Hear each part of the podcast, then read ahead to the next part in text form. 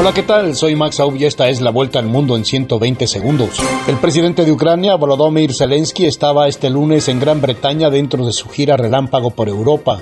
Londres, firme aliado de quien prometió cientos de misiles más y drones de ataque en un esfuerzo por cambiar el rumbo de la guerra.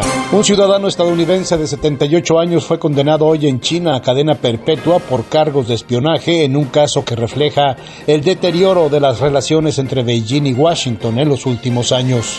Las elecciones presidenciales de Turquía se encaminan a una segunda vuelta luego de que el presidente Recep Tayyip Erdogan, que ha gobernado el país con firmeza durante 20 años, consiguió más votos que su principal rival, pero no suficientes para una victoria directa. Japón, que acogerá esta semana la cumbre del G7, aspira a aprovechar esta cita para consolidarse como un actor con mayor influencia global, capaz de ejercer de contrapeso militar y geopolítico ante la pujanza de China en Asia-Pacífico. Al menos 27 personas murieron tras el fuerte choque entre un camión de mercancías y una furgoneta en una carretera del estado de Tamaulipas, México, confirmaron las autoridades. Los dos vehículos se incendiaron tras el impacto, causando el elevado número de víctimas fatales. Los gobiernos de Colombia y Venezuela acordaron proporcionar unos prontos y eficaces mecanismos institucionales para localizar los restos mortales de víctimas del conflicto armado colombiano en la zona de la frontera común.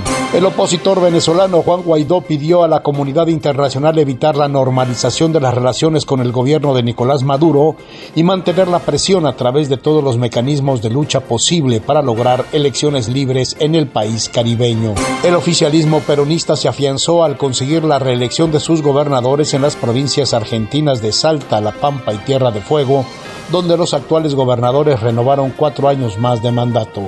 Esta fue la vuelta al mundo en 120 segundos.